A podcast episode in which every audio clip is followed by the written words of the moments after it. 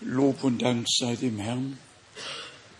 Wir haben bereits ein herrliches Wort gehört, sind hier, um Gott neu zu erleben, wirklich neu zu erleben. Auch Heilungen geschehen noch heute. Unser Bruder Müller aus Chile kam heute in das Büro und sagte, Bruder Frank, vor einem Jahr, als du bei uns in Chile warst, hast du für mich gebeten und Gott hat mich geheilt. Wo ist der Bruder? Er soll eben mal, das ist, nein, bleib ruhig doch. Gott segne dich. Ein wunderbares Zeugnis von dem, was Gott getan hat. Gott segne dich. Nur zur Ermunterung für alle, die ein Anliegen haben.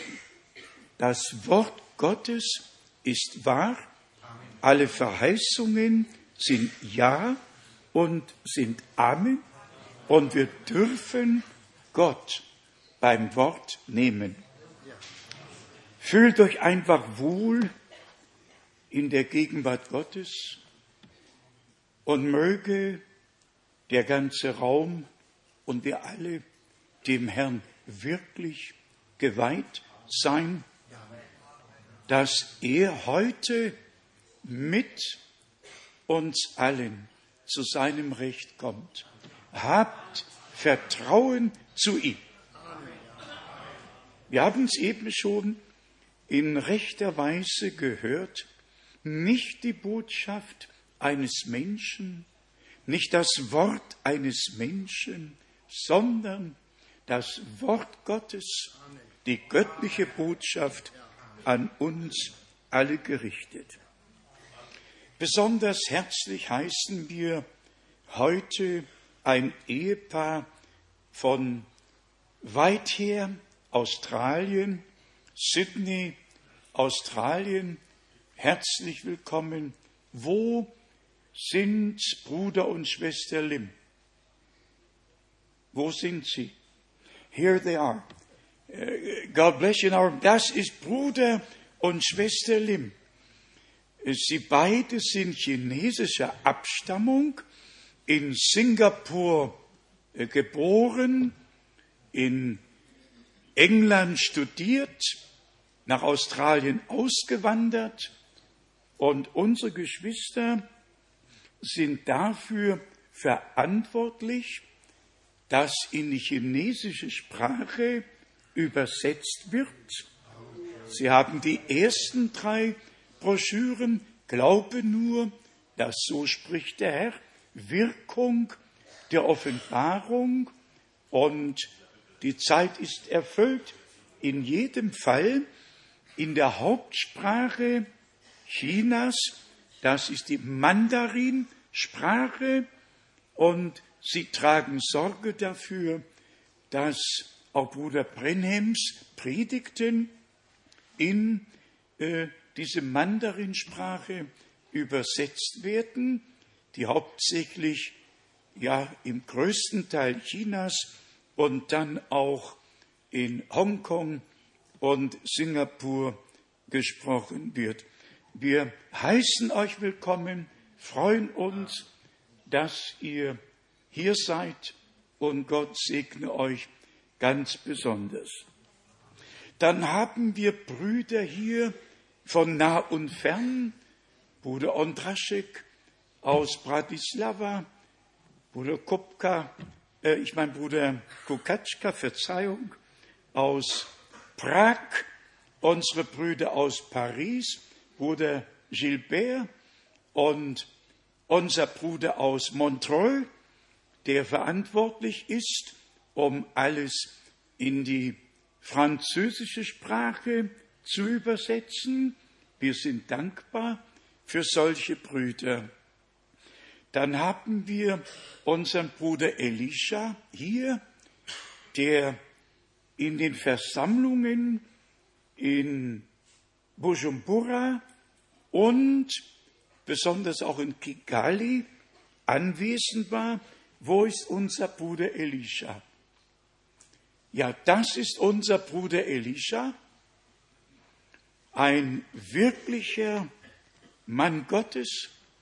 Wir haben in fünf Ländern Afrikas wunderbare Versammlungen gehabt, angefangen in Nairobi, dann Kingali, dann Bujumbura, zurück nach Kingali und dann weiter nach Nairobi, Dar es Salaam und weiter nach Johannesburg und dann weiter bis Kapstadt, so äh, dass ich insgesamt fünf Länder besucht habe, in zwölf Tagen genau zwölf Versammlungen, jeden Sonntag zwei und damit war die Zeit genutzt. Die kleinste Versammlung in Nairobi etwa 140, 150, die größte in Kingali etwa 4500 und wir sind einfach dankbar.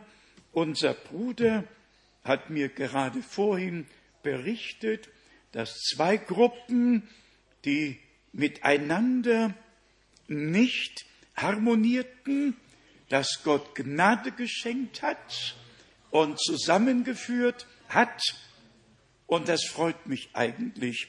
Ich bin in der Tat für keine einzige Spaltung auf Erden verantwortlich. Und wenn ich dann noch dazu beitragen kann, dass die Gruppen zusammenkommen, ja, dann sei der Name des Herrn hochgelobt und hochgepriesen. Es wäre vieles zu berichten. Wir werden uns heute nicht mit dem politischen Teil befassen.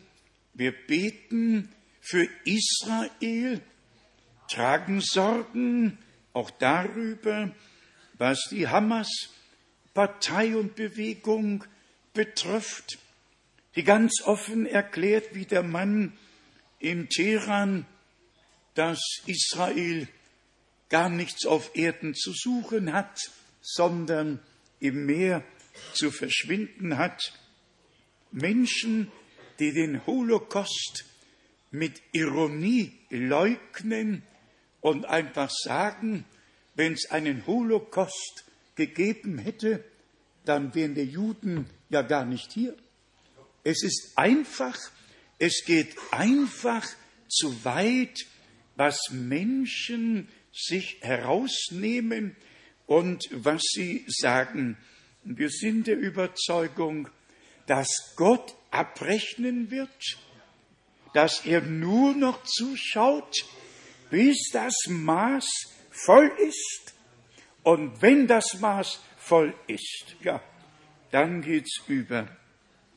Wir haben auch mitbekommen, wie es mit Teheran geht. China und Russland werden gemeinsam Sorge dafür tragen, dass mit Teheran alles in Ordnung geht.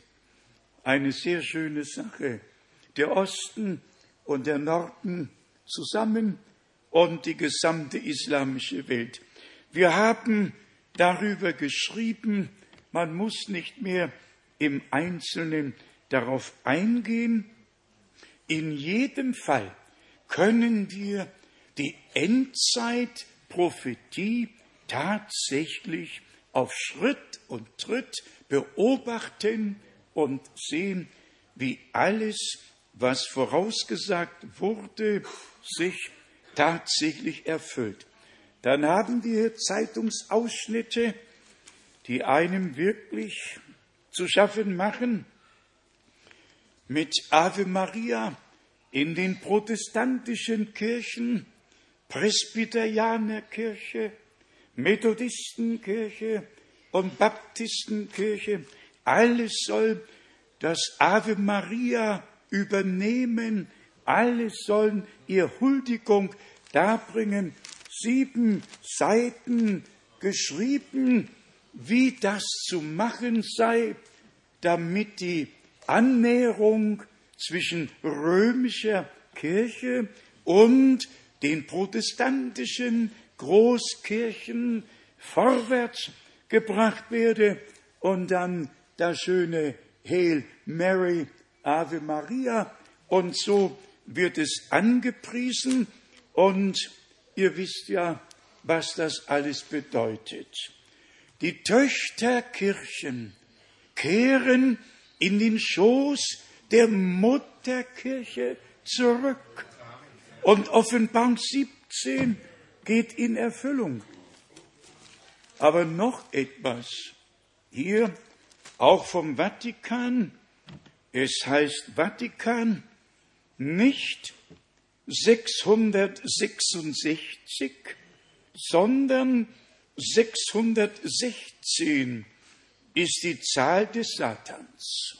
Ihr alle kennt ja Offenbarung 13, letzter Vers, 666, die Zahl eines Menschen, nicht eines Computers, eines Menschen.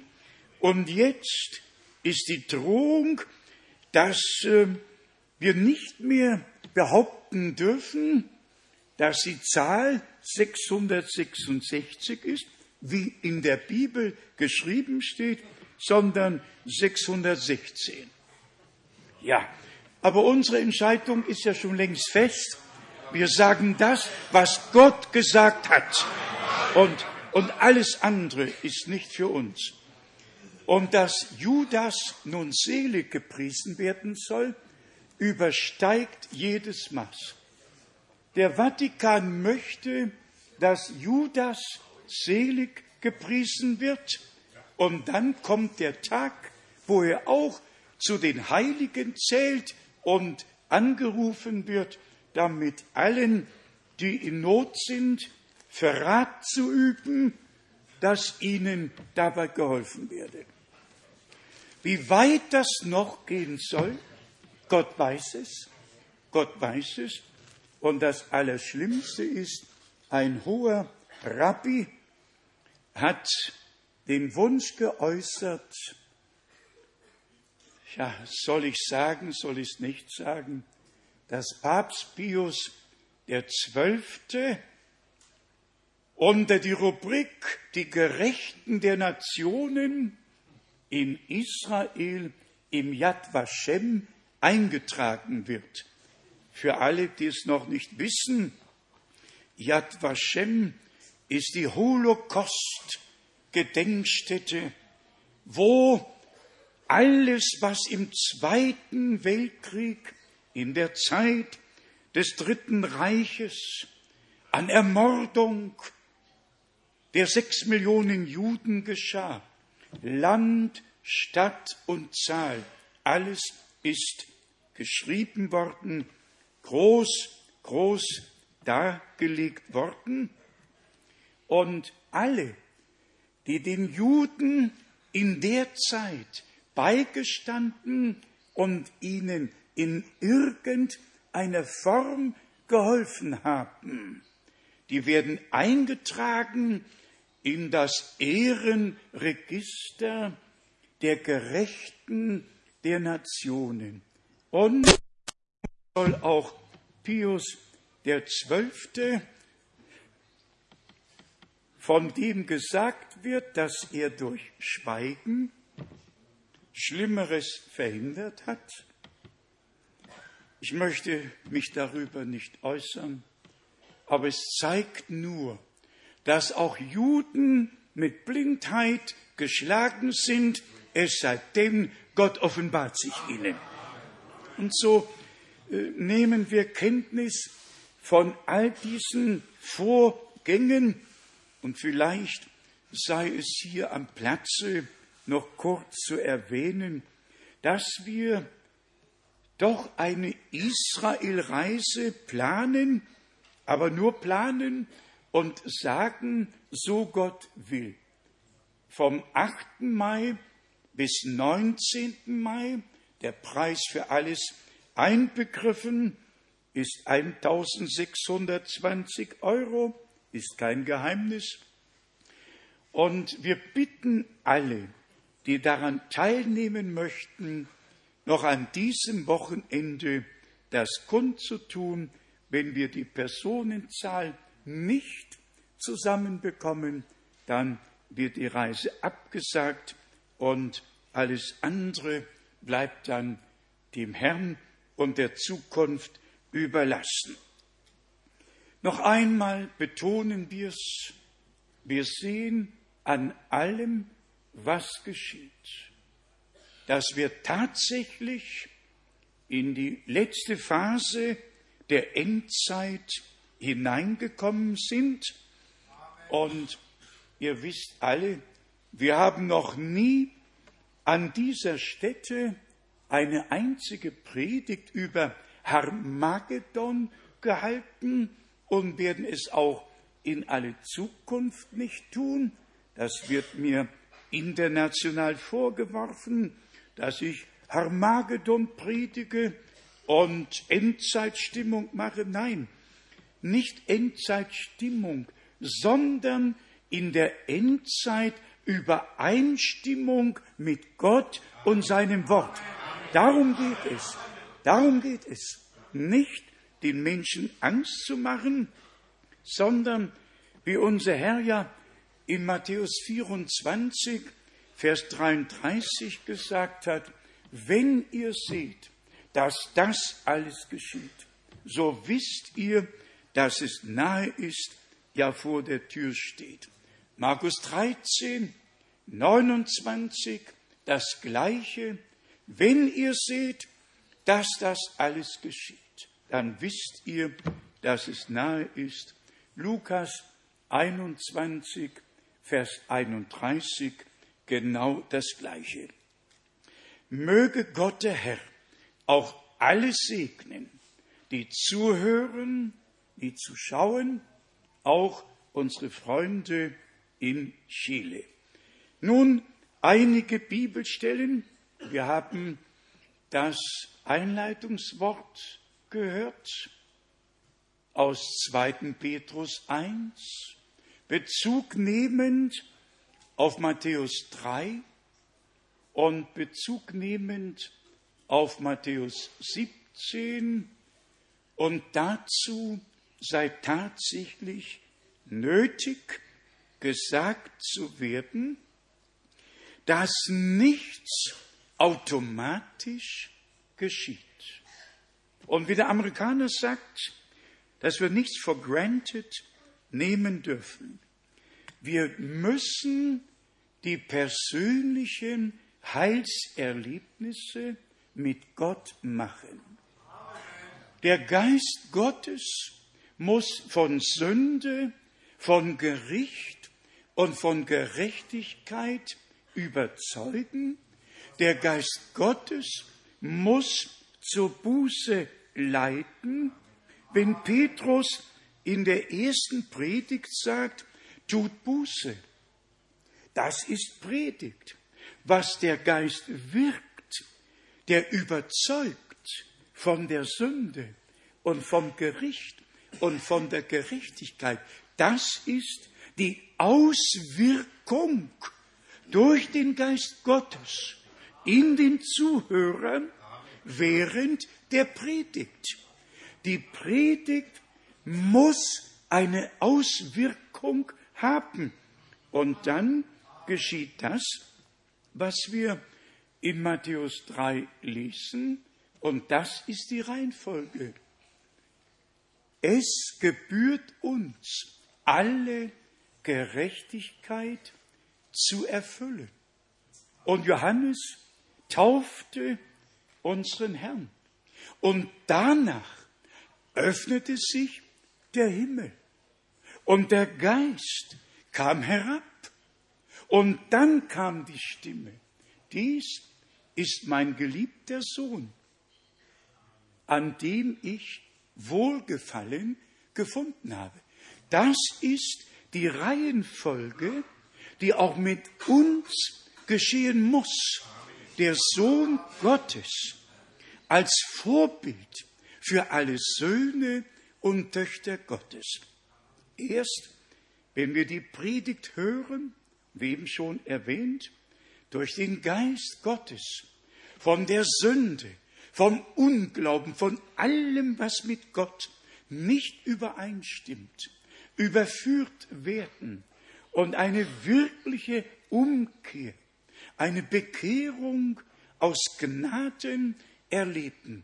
Und die Gewissheit, dass wir wirklich mit Gott versöhnt wurden, dass Gott in Christo war und die Welt mit sich versöhnte und dass das Blut des Lammes wirklich am Kreuz auf Golgatha vergossen wurde und dass das Leben, das im Blute war, das göttliche Leben, das für uns hingegeben wurde, durch den Geist ausgegossen und in uns offenbar wird aus Gnaden. Also zuerst das Wort hören.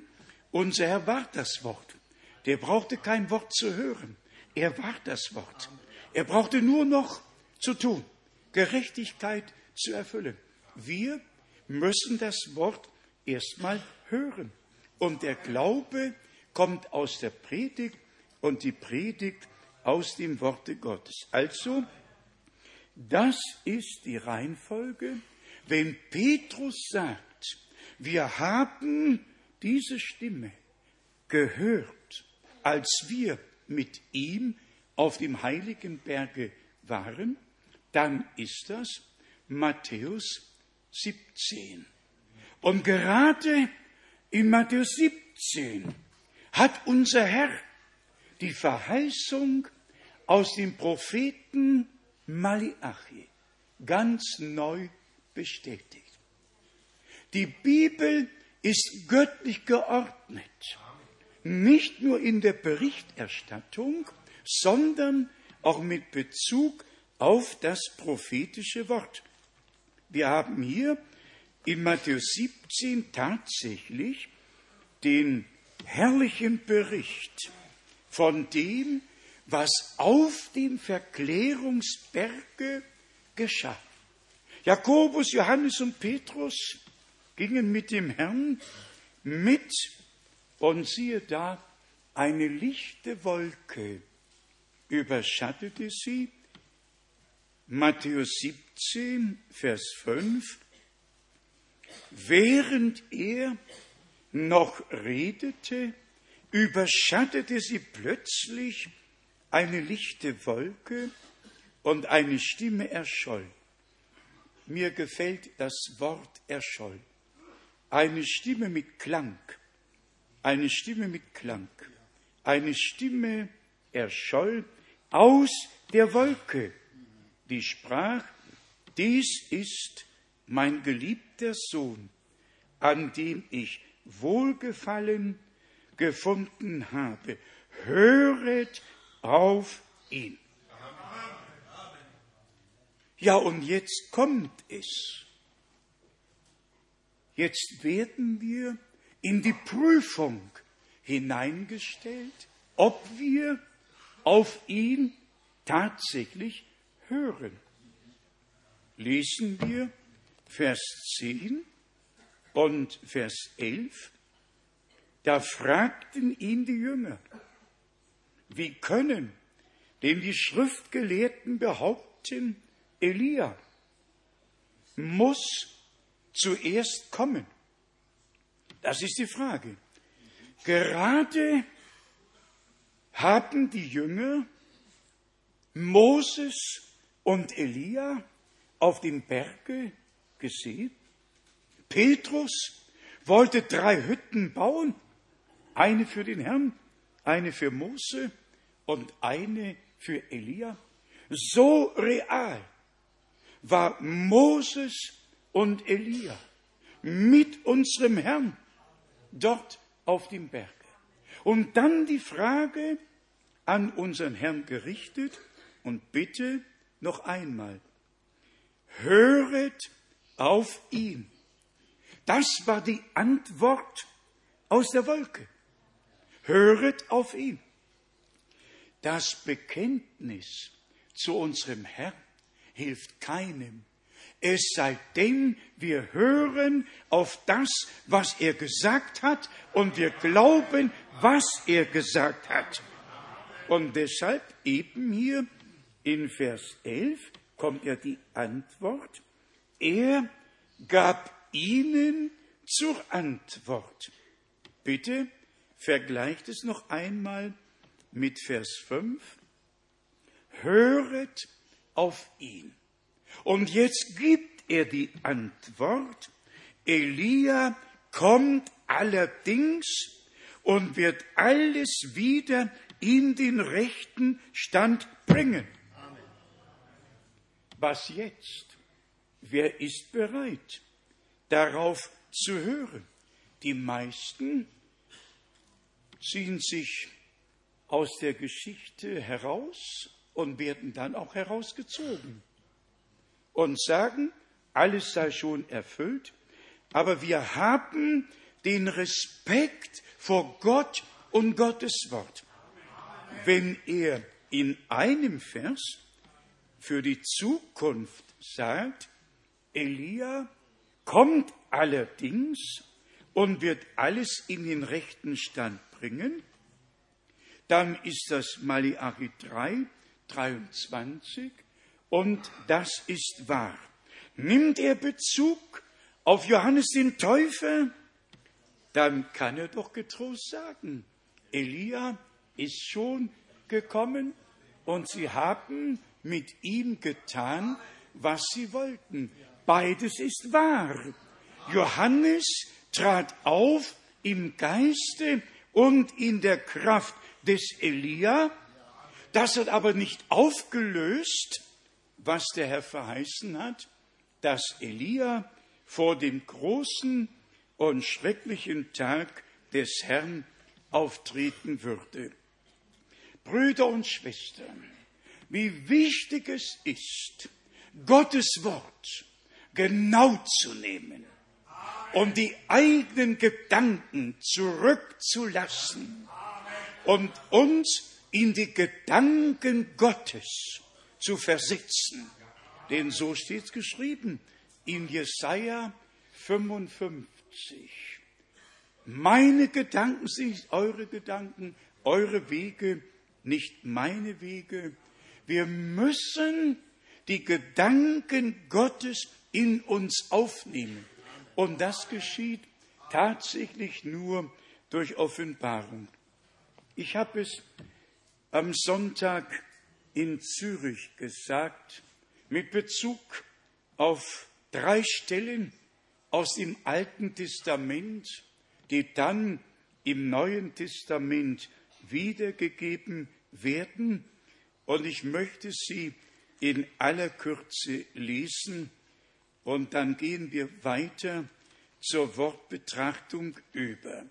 Im Psalm 40, im Psalm 40 lesen wir von Vers 7, Psalm 40 von Vers 7. An Schlacht und Speisopfern hast du kein Gefallen.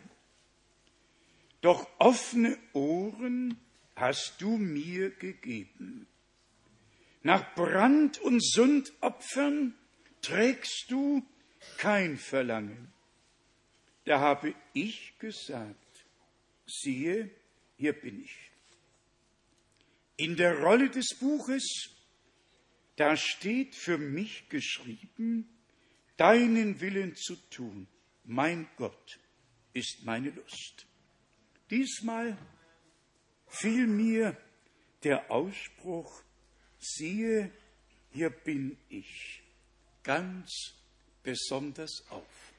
Siehe, hier bin ich. Es gab keinen anderen, der in den Riss treten konnte. Niemand war da. Es stand in der Buchrolle geschrieben. Und jetzt war er, von dem geschrieben stand, dass er kommen würde. Jetzt war er gekommen. Siehe, hier bin ich. Doch wenn wir zu Hebräer, dem zweiten Kapitel gehen, dann haben wir tatsächlich die herrliche Ergänzung. Da steht nicht nur, siehe, hier bin ich, da steht das, was dazugehört. Das, was dazugehört.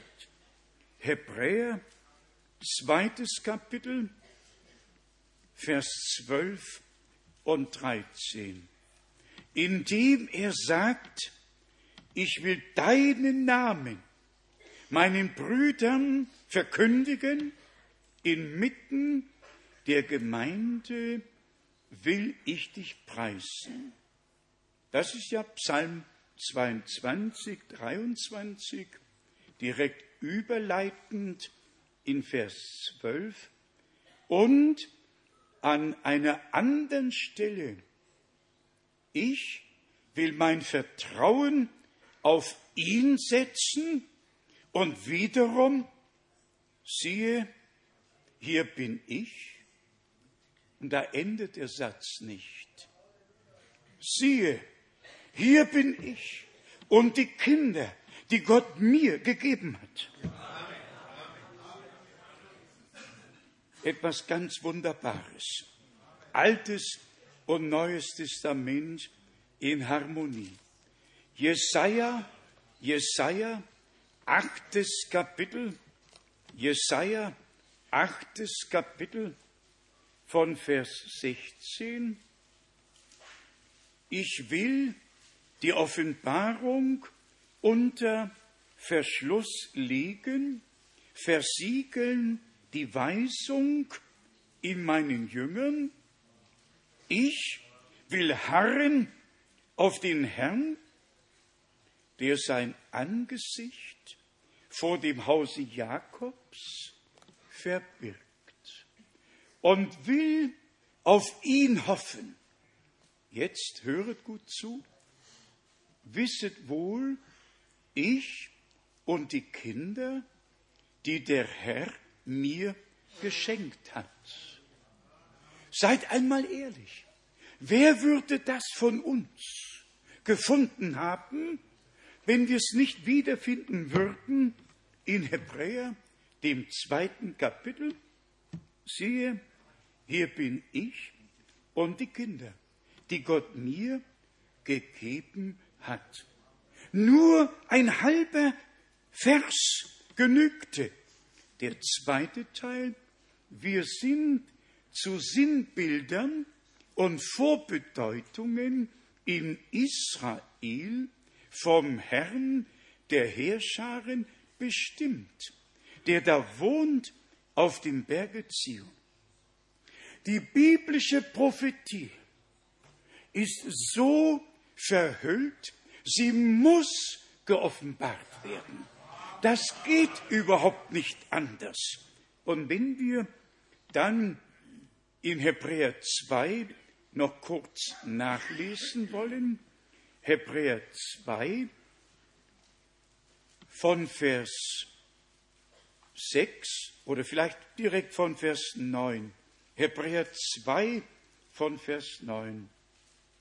Wohl aber sehen wir den, der für eine kurze Zeit unter die Engel erniedrigt gewesen ist, nämlich Jesus, um seines Todes Leidens willen mit Herrlichkeit und Ehre gekrönt.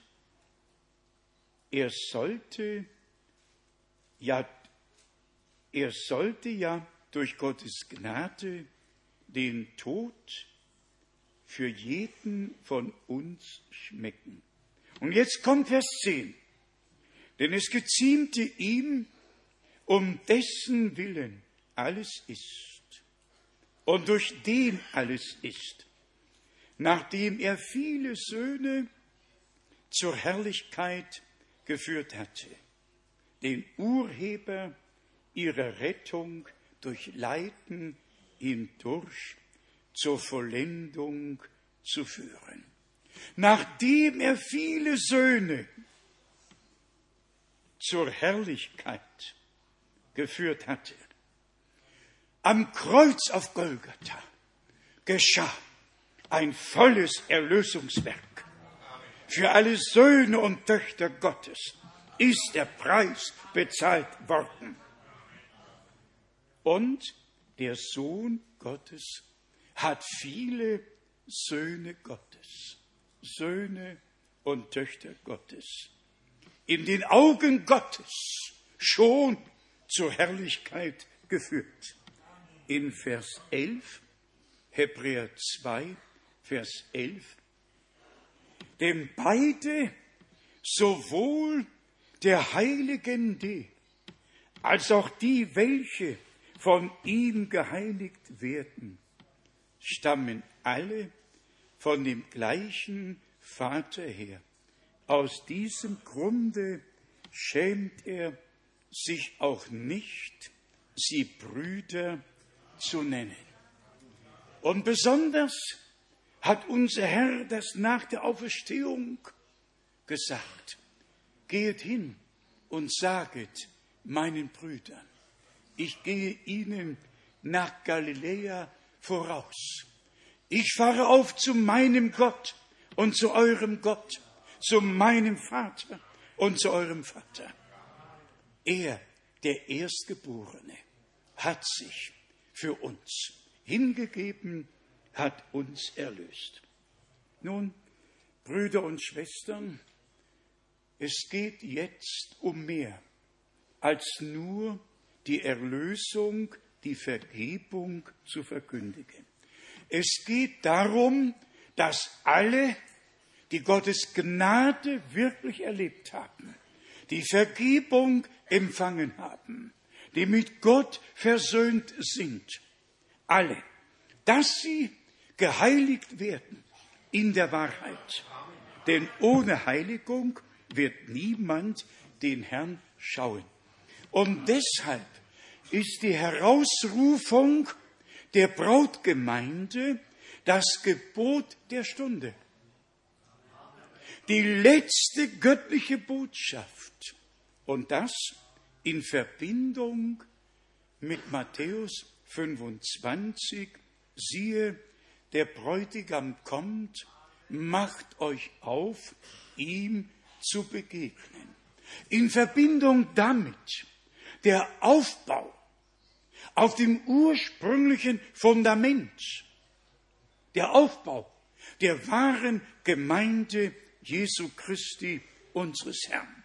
Alle in allen Denominationen haben das Recht, ihr eigenes Fundament zu legen, an ihrem eigenen Bau Tag und Nacht beschäftigt zu sein. Das mögen sie auch so weitermachen, bis der Herr sie wirklich ruft. Aber die Gemeinde Jesu Christi hat eine ganz andere Aufgabe, nämlich zum Ursprung zurückzugehen, damit alles wieder in den rechten Stand gebracht wird. Ich möchte dazu aus dem Alten Testament eben vorlesen, wie Gott mit denen war, mit denen war, die er zurückgerufen hat, nachdem die 70 Jahre der angekündigten Gefangenschaft ihr Ende genommen haben und das Volk Israel aus der Gefangenschaft zurückkehrte. Zweiten Chronik, letztes Kapitel, zweiten Chronik, Kapitel 36, Vers 22. Aber im ersten Jahre der Regierung des Kyros, des Königs von Persien, damit das durch den Propheten Jeremia ergangene Wort des Herrn Erfüllung in Erfüllung ginge, regte der Herr den Geist des Perserkönigs Kyros dazu an. Und dann lesen wir direkt, was er gesagt hat und was danach folgte. Esra, erstes Kapitel, Vers 3. Esra, Kapitel 1, Vers 3. Wer also unter euch aus allen, wer also unter euch allen zu seinem Volke gehört, mit dem sei sein Gott. Und er ziehe hinauf nach Jerusalem in Juda und baue dort das Haus des Herrn, des Gottes Israels, der da ist, der Gott in, oder der Gott, der in Jerusalem wohnt. Was fällt uns auf? Ein jeder von euch, der zum Volke Gottes gehört, der ziehe hinauf nach Jerusalem, zu der Stadt, die Gott erwählt hat. Denn von Jerusalem soll die Belehrung ausgehen und das Wort Gottes vom Berge Zion. Also, wenn wir jetzt aus der babylonischen Gefangenschaft herauskommen, dann bitte nicht neue Organisationen gründen, sondern nach Jerusalem zum Anfang, zum Ursprung zurückzukommen, damit der Herr seine Gemeinde bauen und aus Gnaden vollenden kann. Im Esra, dem fünften Kapitel, lesen wir in Vers 11. Esra, fünftes Kapitel, Vers 11. Und folgendes ist die Auskunft, die sie uns gegeben haben. Wir sind die Knechte Gottes oder die Knechte des Gottes des Himmels und der Erde und bauen das Haus wieder auf, das ehedem vor vielen Jahren hier gestanden hat und das ein großer israelischer König erbaut und ausgeführt hat. Haben wir es gehört? Die Auskunft lautet, wir sind die Knechte des Gottes des Himmels und der Erde und bauen das Haus Gottes wieder auf. Nicht Knechte der Menschen, nicht der Bau einer Gemeinde, sondern der Bau des Hauses Gottes auf dem ursprünglichen Fundament in Jerusalem, der Stadt, die Gott erwählt hat. Das ist jetzt eine Wiederholung. Israel versammelt sich, der Tempel wird wieder gebaut werden, aber ehe das geschieht, muss die Gemeinde, die genauso zu Jerusalem ins Dasein gerufen wurde, sagt mir bitte, wo ist unser Herr gekreuzigt worden? Wo hat die Ausgießung des Heiligen Geistes stattgefunden? Wo war die Gründung der neutestamentlichen Gemeinde? War es in Tel Aviv oder in Jericho? Nein, in Jerusalem auf dem Obersaal wo das Volk Gottes versammelt war und das Reich Gottes durchbrach und das Heil Gottes der Menschheit zuteil geworden war. Also beides. Das Volk Israel als natürlich erwähltes Volk Gottes und die Gemeinde aus allen Völkern, Sprachen und Nationen. beides hat dort den Ursprung, das eine im natürlichen Bereich, das andere im geistlichen Bereich. Aber schon zu Pfingsten waren 16 verschiedene Nationen versammelt in Jerusalem und sprachen, wir alle hören sie, ein jeder in seiner eigenen Sprache, in der wir geboren wurden. Gott hat dafür gesorgt, dass am Gründungstage der neutestamentlichen Gemeinde alle von weit und breit zusammengeströmt waren, um die Gnade Gottes persönlich zu erleben. Brüder und Schwestern, es wiederholt sich in unserer Zeit. Die Gemeinde Jesu Christi wird auf dem ursprünglichen Fundament, das am Anfang gelegt wurde, neu aufgebaut. Dass alles wieder so wird, wie es am Anfang war. Wir alle glauben, dass der Tempel erbaut wird, weil es so geschrieben steht. Im Propheten Hesekiel, im Propheten Zacharia, in Offenbarung dem elften Kapitel steht ja geschrieben, dass der Tempel erbaut werden wird. Aber jetzt geht es tatsächlich um den Tempel Gottes, um die Gemeinde aus allen Völkern, Sprachen und Nationen. Und wir kommen nicht zusammen, um irgendetwas zu hören, sondern die göttliche Botschaft für diese Zeit. Und wie oft soll ich es noch sagen?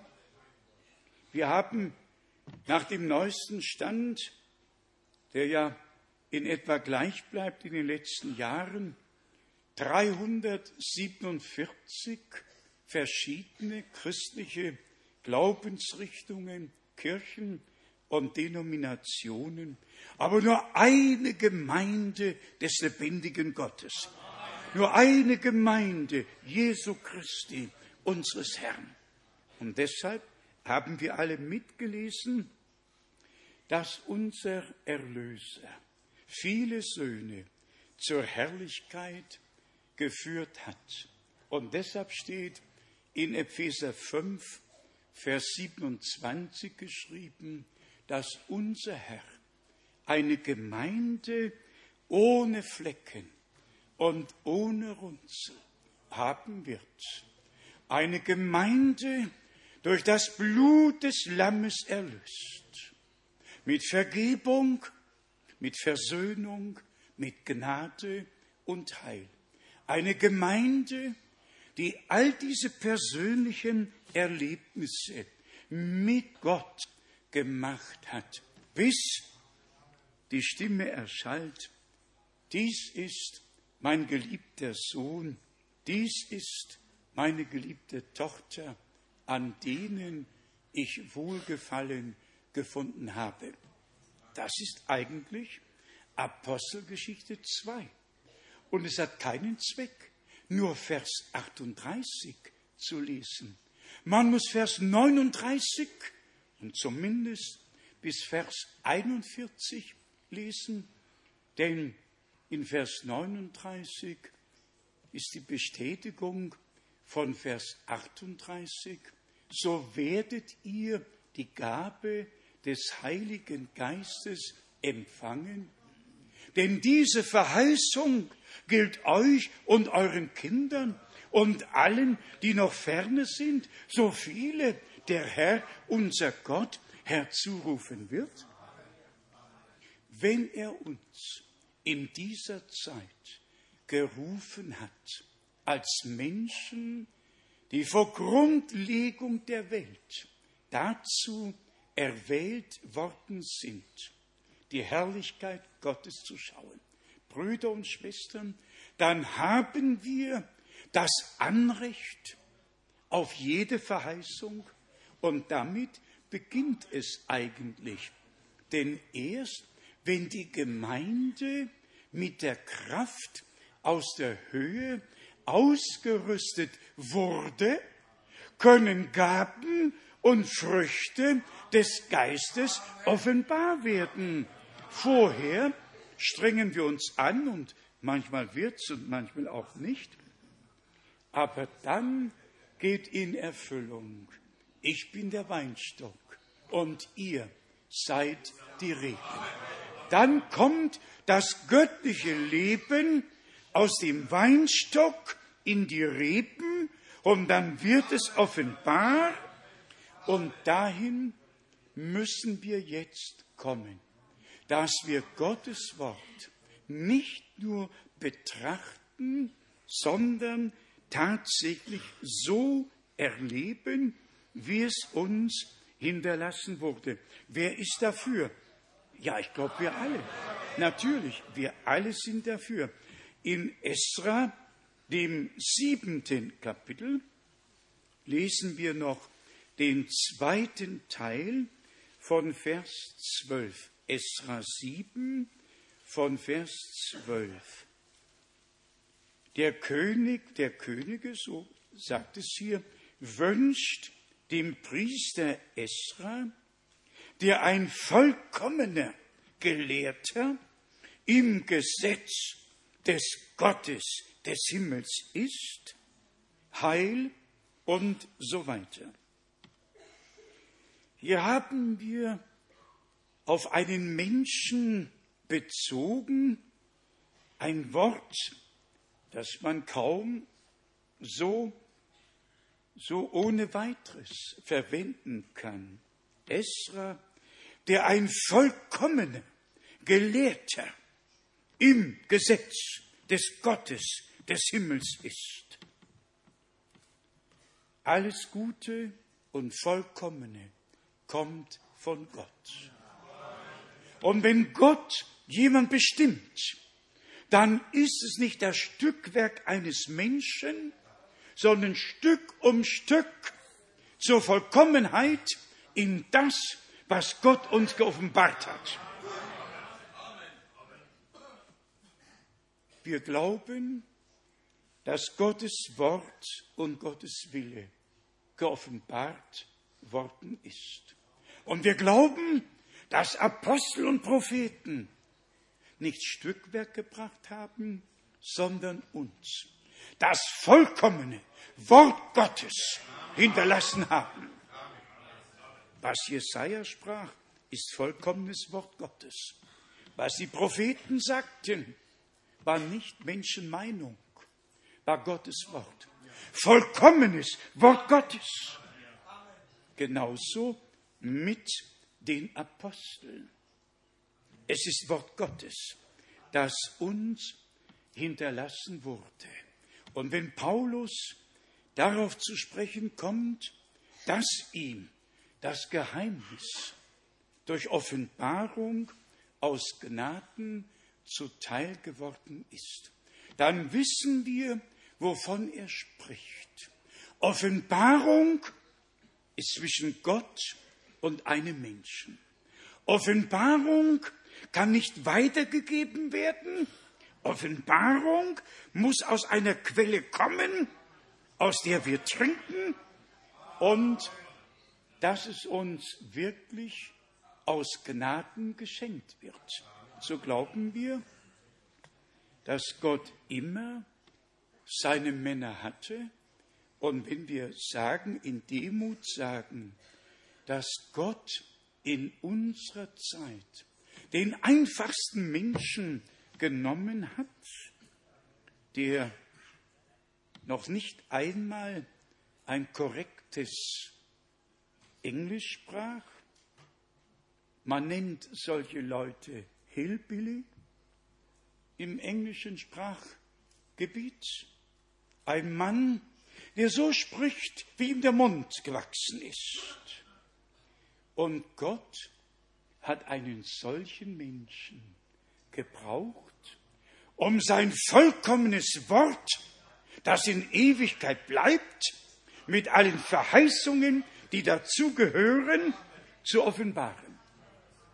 Und derselbe Gott hat über uns gewacht, die wir der göttlichen Botschaft Glauben geschenkt haben und hat uns die gleiche Offenbarung zuteil werden lassen. Seid einmal ehrlich. Das, was einem Petrus damals in Apostelgeschichte 2 geoffenbart wurde, ist es uns geoffenbart worden oder nicht? Es ist uns genau so geoffenbart worden, wie es ihm geoffenbart wurde. Geht zu all den anderen Stellen. Geht zu Paulus. Wenn er über die Wiederkunft des Herrn spricht, sei es in 1. Korinther, dem 15. Kapitel, in 1. Thessalonicher, im vierten Kapitel oder den anderen Stellen, seid einmal ehrlich. Hat Gott uns nicht dasselbe geoffenbart, was er ihm geoffenbart hat? Ist ein Wort im Dunkeln geblieben? Hat Gott nicht den ganzen Ratschluss geoffenbart? Das ist Gottes Werk in uns, nicht Menschenwerk. Wenn Menschen zu Füßen eines Gamaliel sitzen, das ist eine Sache. Wenn sie aber zu den Füßen des Herrn sitzen, das ist eine ganz andere Sache. Bitte, bitte denkt daran, ihr alle, die ihr zu seinem Volke gehört, macht euch auf nach Jerusalem und bauet das Haus eures Gottes wieder auf, und zwar auf dem alten Fundament, auf dem das erste gestanden hat. Was soll mit uns geschehen? Ihr alle, die ihr zum Volke Gottes gehört, die ihr wirklich Kinder Gottes geworden seid. Ihr werdet von Gott angesprochen, alle anderen gehen daran vorbei. Spricht mit irgendeinem Prediger oder Evangelisten, Charismatiker über die Verheißung für diese Zeit. Siehe, ich sende euch den Propheten Elia. Ja, damit können wir nichts werden bei den Leuten. Die haben alle ein volles Programm aber so voll, dass nichts mehr Platz hat. Ich erinnere mich, als ich in Taipei war mit Bruder Menard, da sagte der charismatische Leiter, wir sind so froh, dass ihr gekommen seid. Aber ich muss euch sagen, wir brauchen mindestens zwei, drei Stunden für unseren Gesang und für die Anbetung und wir wissen nicht, ob noch Zeit bleiben wird zur Verkündigung. Und als ich dann sagte, singen könnt ihr immer noch, gebt den Raum dem Herrn und dem Worte, da war nur ein Achselzucken und sie machten weiter. Brüder und Schwestern, wenn wir es hier deutlich aussprechen, dann mit Schmerz in unsere Seele. Der Feind hat es fertiggebracht, die Menschen in ein solches Programm oder viele Programme hinein zu verstricken, dass sie gar keine Zeit haben, das Wort zu hören, sondern mit ihren Programmen weitermachen. Wie groß wird die Enttäuschung sein, bei der Wiederkunft Jesu Christi, unseres Herrn. Noch die Stellen aus dem Neuen Testament, um uns zu zeigen, dass wir das Haus Gottes sind. Ihr alle kennt das Wort aus dem Hebräerbrief, dem zweiten Kapitel. Hier wird uns gesagt, beziehungsweise Hebräer 3, Hebräer 3, Vers 5 und 6.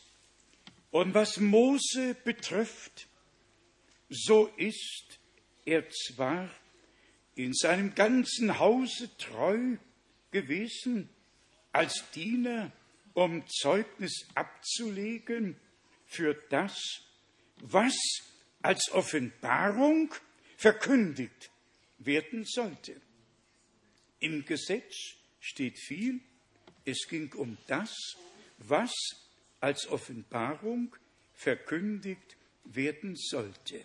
Und dann lesen wir in Vers 6, Christus dagegen als Sohn über sein eigenes Haus und sein Haus sind wir, vorausgesetzt, dass wir an der freudigen Zuversicht und an der Hoffnung, deren wir uns rühmen, bis ans Ende unerschütterlich festhalten. Gottes Haus sind wir. Er baut seine eigene Gemeinde, er ist der Eckstein und wir werden als lebendige Steine mit auferbaut zu einer Behausung Gottes im Geist. Und Brüder und Schwestern, das ist nicht überheblich, wenn wir uns auf Gottes Wort beziehen und mit dem Worte direkt identifizieren.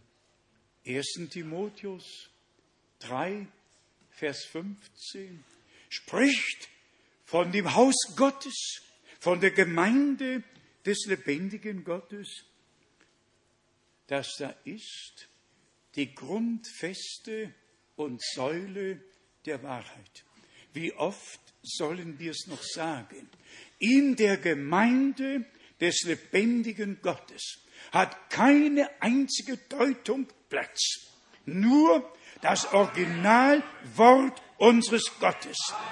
Der göttliche Originalsame des Wortes wird gesät, so war Jesus Christus unser Herr, der Same Gottes war, der vom 1. Mose 3, 15 bis hin zur letzten Verheißung im Alten Testament angekündigt wurde. So wie der Sohn Gottes reines Wort war, so sind alle Söhne und Töchter Gottes keine Vermischung, sie sind reiner Wortsame. Wir nehmen das Wort auf und das Wort geht in uns auf, weil wir es glauben. Auch das haben wir schon oft gesagt. Der Lebenskeim ist in jedem Samen. Aber zuerst muss der Same gesät werden und dann muss der Regen kommen, dann muss der Same sterben und nur wenn das Weizenkorn stirbt, kommt der Lebenskeim, der innen irgendwo verborgen ist. Der kommt dann heraus. Und die Ernte ist da. Brüder und Schwestern, das ist der Plan Gottes mit der Gemeinde. Im Worte, durch das Wort. Gott hat uns sein Wort als Richtschnur gegeben. Seid ehrlich. Was nützt es den Menschen, wenn sie lautstark sagen, dein Wort ist meines Fußes Leuchte und ein Licht auf meinem Wege. Und die Blinden leiten die Blinden weiter.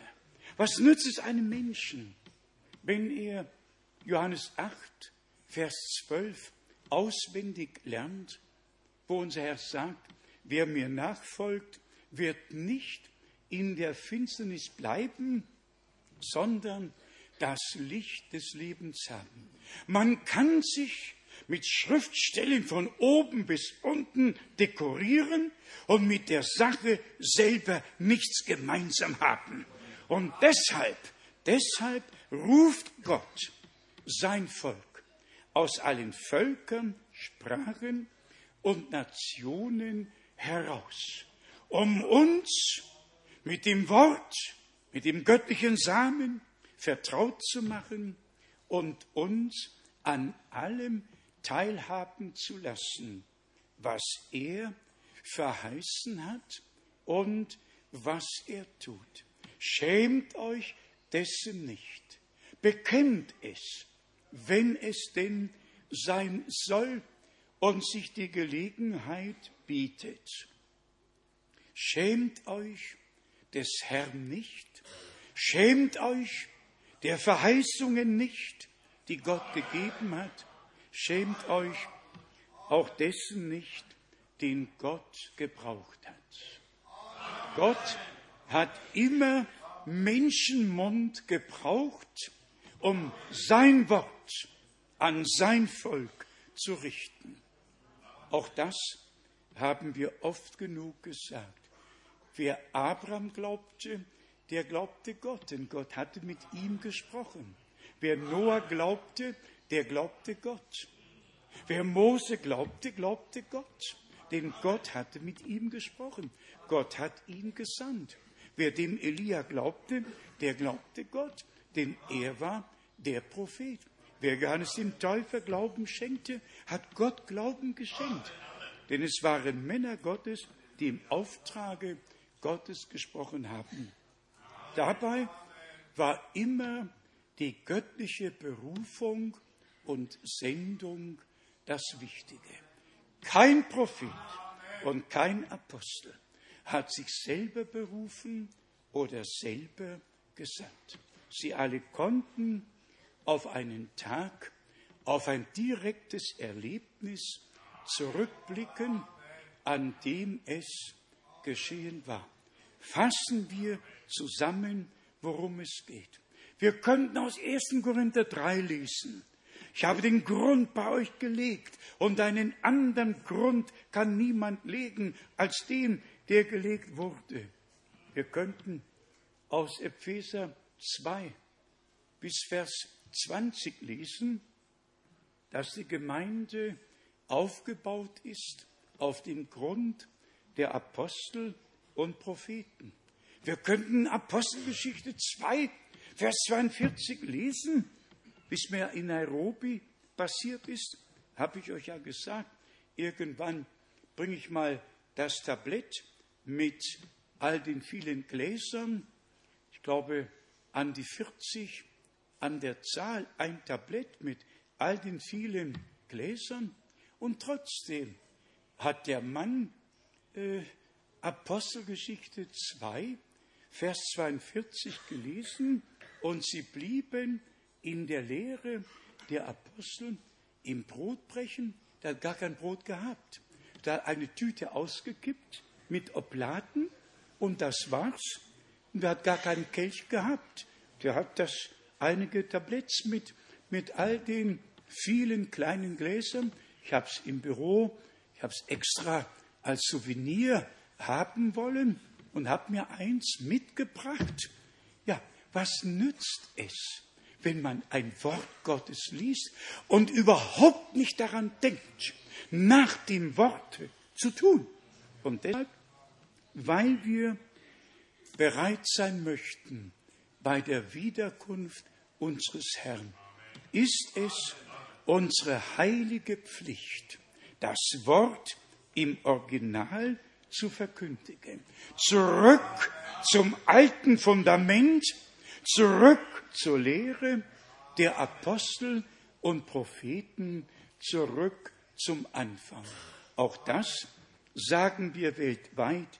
Die letzte Predigt, die vom Geiste Gottes inspiriert ist, muss so sein, wie die erste war. Und wenn heute, und wenn heute ein Mann Gottes ist, dessen Verkündigung muss mit allen Männern Gottes übereinstimmen. Es ist keine Bosheit, es ist wirklich keine Bosheit von uns, wenn wir sagen, dass ein sogenanntes apostolisches Glaubensbekenntnis, das über 300 Jahre später formuliert wurde und trotzdem apostolisch genannt wird, dann müssen wir die Freiheit haben zu sagen, Athanasius hatte keine Ahnung von den Aposteln und alle anderen auch nicht. Alle 250, die im Konzil zu Nicäa vereint waren und ihre Entwürfe gemacht und diskutiert haben, die hatten doch gar keine Ahnung, was ein Apostel wirklich ist und was die Apostel gelehrt haben. Das Seppe war in Chalcedon 381 und man kann die beiden nebeneinander halten. Eins ist kurz, eins ist lang und zum Schluss ist es dann das nizäisch-chalcedonische Glaubensbekenntnis, dass alle Kirchen, ungeachtet welcher Prägung sie sind, auch Pfingstgemeinden. Ich habe Pfingstgemeinden besucht, da war direkt im Eingangsbereich das nizäische Glaubensbekenntnis, wenn man reinging, etwas links, man musste also daran vorbeigehen, groß das nizäische Glaubensbekenntnis. Lass es mich deutlich sagen, nicht aus Kritik. Wir als Gemeinde Jesu Christi, aufgebaut auf dem ursprünglichen Fundament, haben nichts, wirklich nichts mit einem nizäischen oder kalzedonischen oder irgendeinem Glaubensbekenntnis zu tun. Unser Glaubensbekenntnis ist die Heilige Schrift. Ein Herr, ein Glaube, eine Taufe. So steht es geschrieben und dabei bleibt es.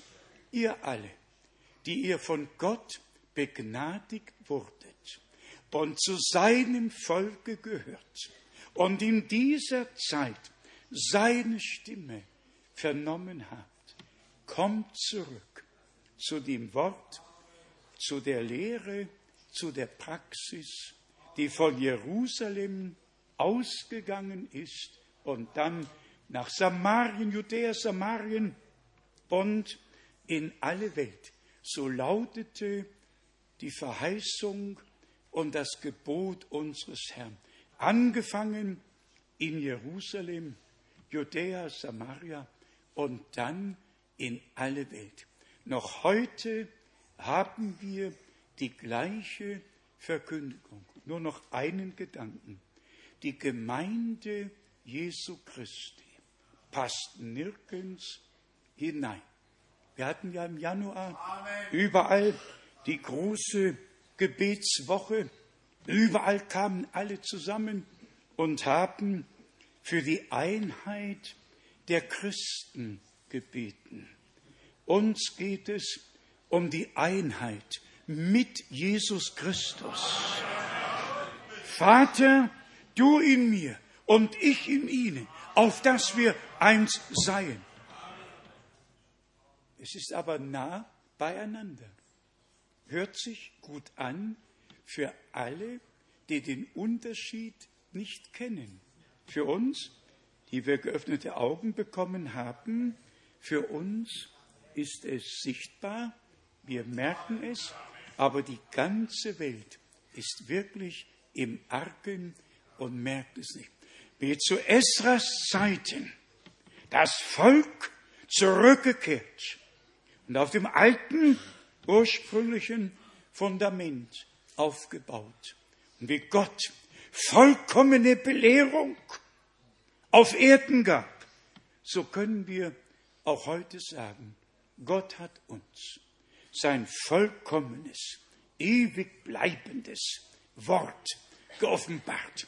Und dieses Wort wird ausrichten, wozu es gesandt wurde. In allen, die es glauben, die es aufnehmen. Und dann kommt Gott mit uns allen zu seinem Recht, ihm, dem treuen Herrn. Sei Dank dafür. Heute würde ich sagen, dass wir gemeinsam Gott danken. Niemand braucht Irgendjemand war vorhin etwas zu laut. Niemand braucht sich irgendwie ein wenig über alles andere hervorzutun. Lasst uns auch im Gebet eine schöne Harmonie finden, wirklich im Geiste und in der Wahrheit anbeten und Gott wird alles andere in uns aus Gnaden bewirken. Ihm, dem allmächtigen Gott, sei Preis und Ehre, Ruhm und Anbetung, jetzt und in Ewigkeit. Amen. Amen. Lasst uns aufstehen. Vielleicht haben die Schwestern noch ein Lied, das wir hören können, uns auf das Gebet noch mehr einstimmen. Und dann werden wir heute tatsächlich Gott von Herzen danken, dass er uns so begnadigt hat. Ja.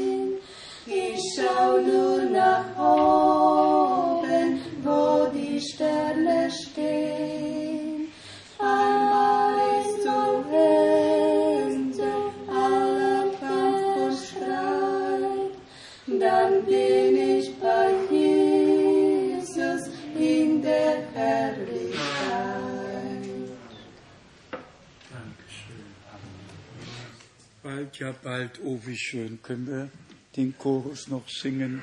Bald, ja bald, oh wie schön.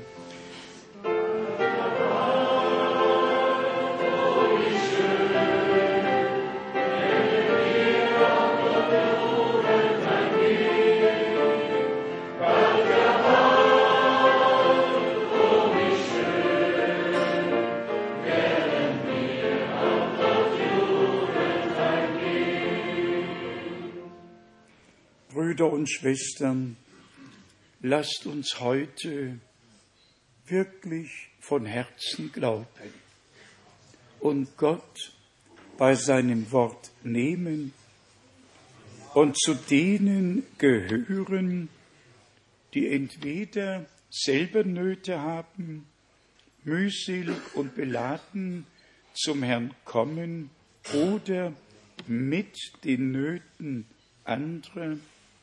Es steht in Matthäus 11, Vers 28, allen bekannt, kommet her zu mir alle, die ihr niedergedrückt und belastet seid. Frage, wer ist heute niedergedrückt? Wer ist belastet? Was ist deine Last? Was drückt dich nieder? Wollen wir doch gemeinsam die Last dem Herrn bringen. Alle eure Sorgen werfet auf ihn. Er sorget für euch. Das habt doch nicht ich gesagt. Das sagt Gott in seinem Wort. Wollen wir anfangen, wirklich biblisch zu glauben, biblisch zu handeln. Kommet her zu mir, nicht zu einem Menschen, nicht zum Prediger, nicht zum Evangelisten. Kommet her zu mir alle, die ihr niedergedrückt und belastet seid. Ich will euch Ruhe geben. Ich will euch Ruhe schaffen. Nehmt mein Joch auf euch und lernet von mir, denn ich bin sanftmütig und von Herzen demütig. So werdet ihr Ruhe finden für eure Seele, denn mein Joch ist sanft und meine Last ist leicht. Eine Frage, und dann singen wir Glaube nur, wer ist niedergedrückt, wer ist belastet? Ich glaube, es sind bestimmt einige in unserer Mitte. Wollen wir es heute im Glauben annehmen und zum Herrn kommen, ihm alles überlassen, er wird es wohl machen. Singen wir Glaube nur, Glaube nur. Glaube.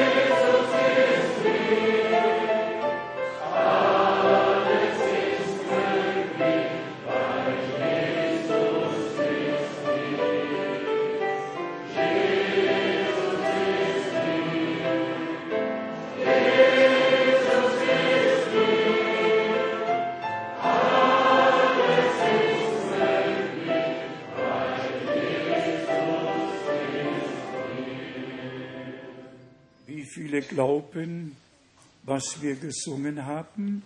Es ist ja die Verheißung, siehe, ich bin bei euch alle Tage bis an der Weltende aus seinem Munde.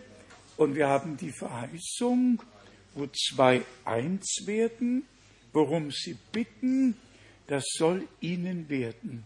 Lasst uns heute glauben und im Glauben bitten und Gott bei seinem Worte nehmen. Vielleicht gehört noch eine Bibelstelle dazu aus Markus, dem elften Kapitel. Markus, elftes Kapitel, die bekannte Stelle, Vers 24 und 25. Darum sage ich euch, bei allem, was ihr im Gebet erbittet, glaubet nur, dass ihr es empfangen habt, empfangen habt, so wird es euch zuteil werden. Und wenn ihr dasteht und beten wollt, so vergebt, wenn ihr etwas gegen jemand habt, damit auch euer himmlischer Vater euch eure Übertretungen vergebe. Wollen wir heute so tun, wie es Gottes Wort uns hier gesagt hat, dann wird die Erhörung kommen. Es geht nicht anders. Das sind Verheißungen, die Gott in seinem Worte gemacht hat. Lasst uns gemeinsam beten, glauben und empfangen. Geliebter Herr, du ewig treuer Gott, wir danken dir gemeinsam für alle Verheißungen, die Ja und Amen sind. Wir danken dir, dass du heute in unserer Mitte bist, dass du heute durch dein Wort mit uns geredet hast. Heute glauben wir, wie du es gesagt hast. Und wir bitten um Vergebung, um Gnade, um Heil. Und wir vergeben allen, grundsätzlich allen, die sich an uns schuldig gemacht haben. Wir vergeben allen von ganzem Herzen und bitten dich nochmals, vergib uns, sei uns gnädig, schenk Heilung, Befreiung, tu Wunder. Du bist derselbe gestern, heute und derselbe in Ewigkeit. Dir danken wir für alle Segnungen, für alle Gebetserhörungen, schon jetzt, denn du hast es getan. Und alles Volk sage Amen, Halleluja, Halleluja. Nehmt es von Gott im Glauben. In seinen Wunden sind alle geheilt, die wir heute dem Herrn gebracht haben. Er hat sich dafür verbürgt. Ihm, dem allmächtigen Gott, sei Preis und Ehre, Ruhm und Anbetung in Ewigkeit. Halleluja. Halleluja. Singen wir noch, ehe wir setzen. Du bist würdig, du bist würdig. Du bist würdig.